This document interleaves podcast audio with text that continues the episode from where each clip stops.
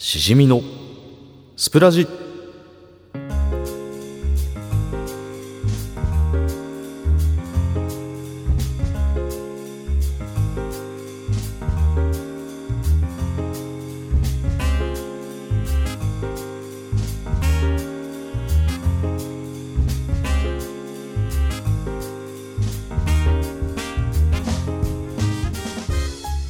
2020年3月17日ほぼ毎日夜の23時頃8人のパーソナリティが日替わりでお送りするラジオ番組スプラジ。本日火曜日は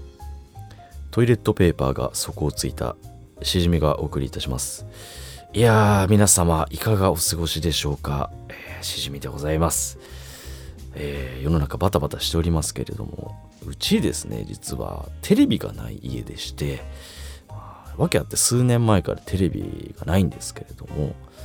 意外とテレビっていうのは目からも耳からも激しい情報が入ってくるのでそういうのが全くなくて不安に駆られることもなく思ったよりも快適な生活を送れております。はい、で情報をどこから入手するのかというと主にスマートフォンになりますね。Yahoo トピックとかニュースサイトから得るんですけれども。そんな生活をしていると人よりスマホを使っている時間が長いのでね電池の消耗がすごいんですよね。うん、でもう減りが早くてしょうがないのでもう23時間でもう何十パー残り20%ですとかってなるんで本日ですねインターネットで電池を買いましてで自力で交換しました、うん、で僕は iPhone を使ってるんですけど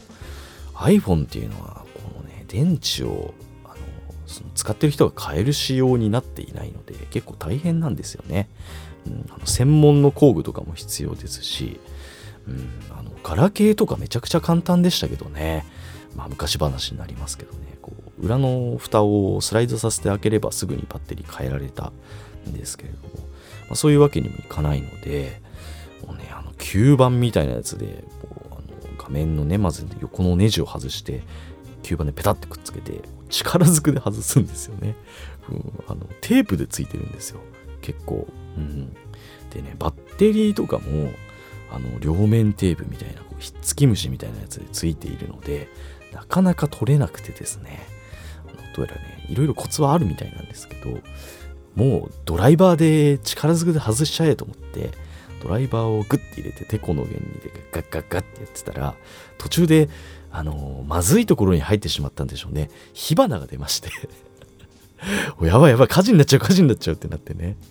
パニックになってたんですけれども。運よくですねその線みたいなのを外した後に火がで火花が出たので、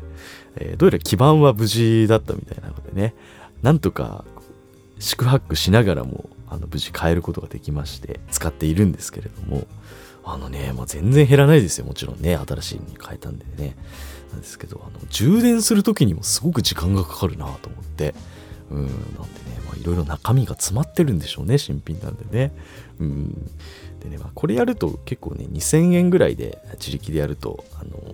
安上がりで済むんですけど多分保証とかが使えなくなる危険があるので皆様あの自己責任で、えーやる際はあのやってみてください。はい、まあ、そんな、えーお話でした。それでは本日のメイントークいってみましょう。ヘイヘイ。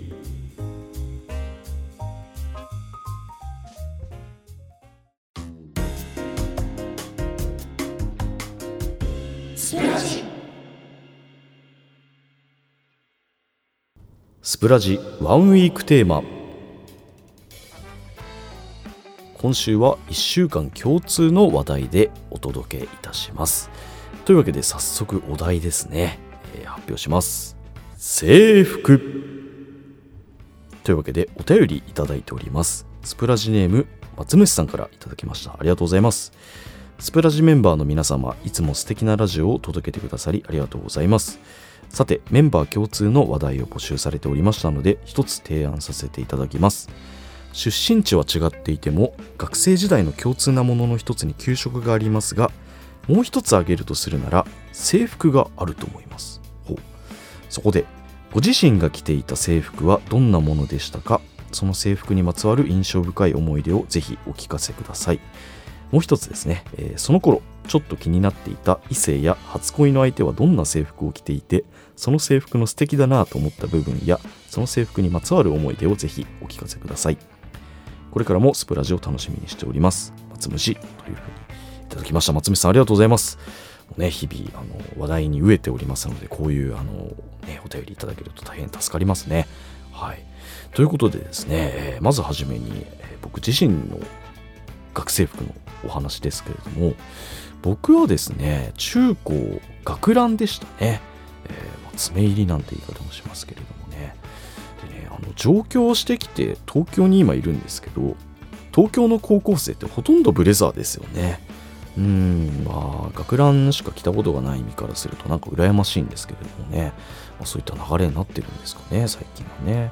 うん。で、まあ、学ランならではの話っていうのも実はあって、皆さん裏ボタンってご存知ですか？裏ボタンっていうのは、読んで字のごとくなんですけれども、あのボタンを止めるために裏にプラスチックの留め具みたいなのが本来、えー、学ランっていうのはついているんですね。それをこの裏ボタンに変えるんですね。その裏ボタンっていうのがチェーンとか装飾をされていたり、あとは文字が書かれていたりするんですよね。なので、まあ、そこでおしゃれをするわけですね。でね、どういった文字が書かれているのかというと、よろしくとか、天下無敵とか書かれてるんですよ。まあ、うちの、まあ、地元の近辺でそういうのをつけている子たちっていうのは、基本的に不良の子たちが多かったですね。うん、なので、まあ、僕は不良では全くなかったので、まあ、それを自慢している輩を見ていると、うん、まあ、ダセえなとか思いながらね、これはかっこいいんだろうかっていうふうに思いながら見てましたけれどもね。うん、でもまあ制服ならではですよね。表だってそういうおしゃれをしてしまうと、まあ、生活指導の先生にしないでぶったたかれてしまうので、こう制服の裏の部分でおしゃれをするという文化がありましたね。はい、懐かしいですけれども。というわけでもう一つですね、当時気になっていた異性と制服にまつわる、えー、お話と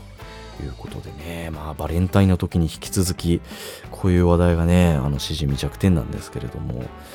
えー、まあ高校の時に付き合っていた子がいまして、まあ、その子のセーターの色が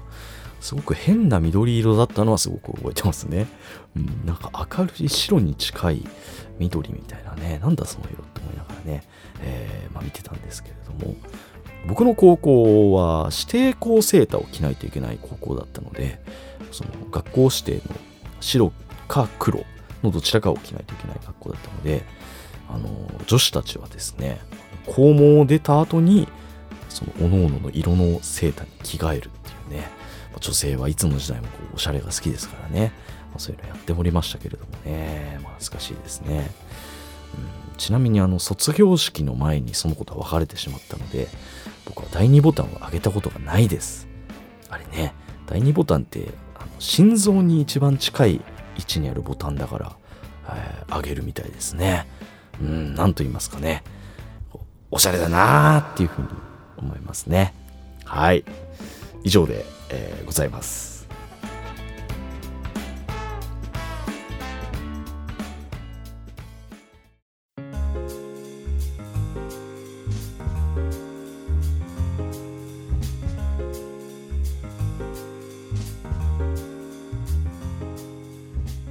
はい、エンディングです。本日はスマホ炎上事件と制服についてお話しさせていただきました。松虫さんお便りいただき、本当にありがとうございます。